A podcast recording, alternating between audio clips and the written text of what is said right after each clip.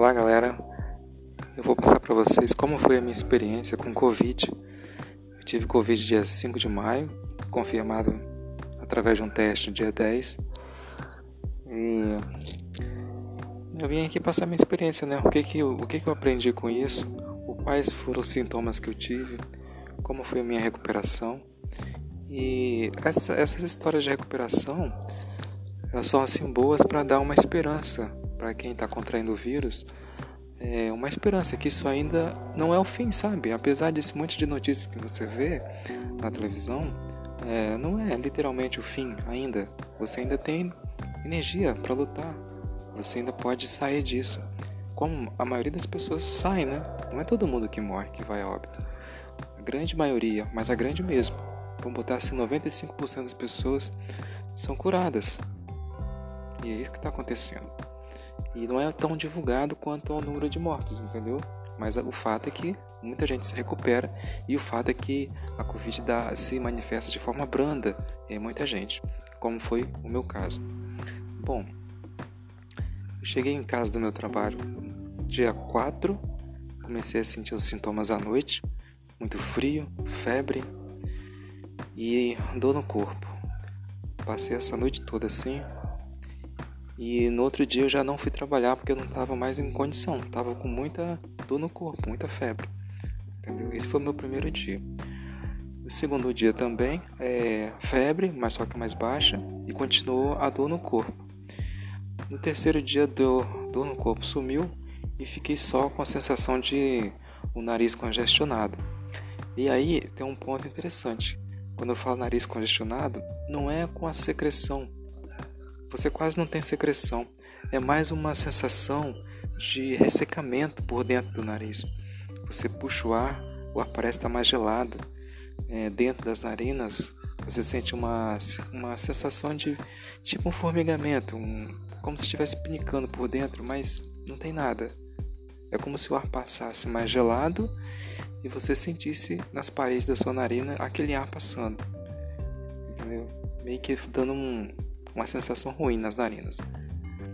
Aí, no, nos outros dias aconteceu que isso aí evoluiu para uma perda de olfato, não senti mais olfato, e continuando os outros dias, eu acho que no, no quinto, quinto dia eu já estava sem paladar, e sem paladar e sem olfato, e o nariz ficou querendo congestionar mas não tive em nenhum momento falta de ar, não tive nem tosse, não tive tosse, tive apenas alguns espirros, entendeu? E o que eu fiz foi me isolar. Entrei em isolamento aqui na minha casa, no meu quarto, e a minha família também entrou em isolamento, né? E praticamente a gente ficou se vendo só pela, pela janela do quarto.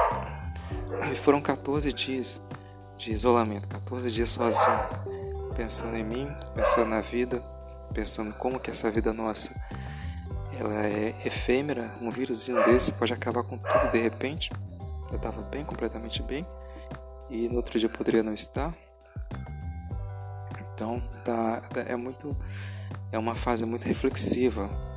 Você sabe, você põe na balança muitas coisas da sua vida.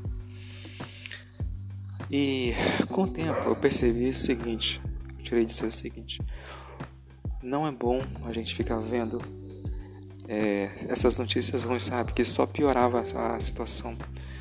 Eu aboli totalmente, parei de ver televisão, parei de ver jornal, parei de ver essas notícias e passei a dedicar mais no lado positivo, sabe? Tipo, me, me visualizar bem no 15 dia, me visualizar saudável, é, ver vídeos engraçados para mim rir, sabe? Mudar o foco meu radicalmente. Vídeos engraçados, vi, li alguns livros que eu estava aqui comigo já há muito tempo e eu não terminava de ler. Tive tempo suficiente para ler os meus livros.